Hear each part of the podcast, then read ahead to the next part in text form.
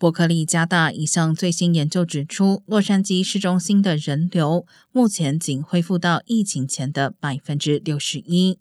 主要原因是疫情后远距工作盛行，许多高楼办公室现在都闲置，也使得市中心的餐厅、商店丧失客源。部分商家则指，越来越严重的无家可归者问题，使得市中心复苏缓慢。研究作者建议，城市需要重新调整定位，容纳更多元的经济活动以及土地使用方式，才能更好的应对在家工作的新常态。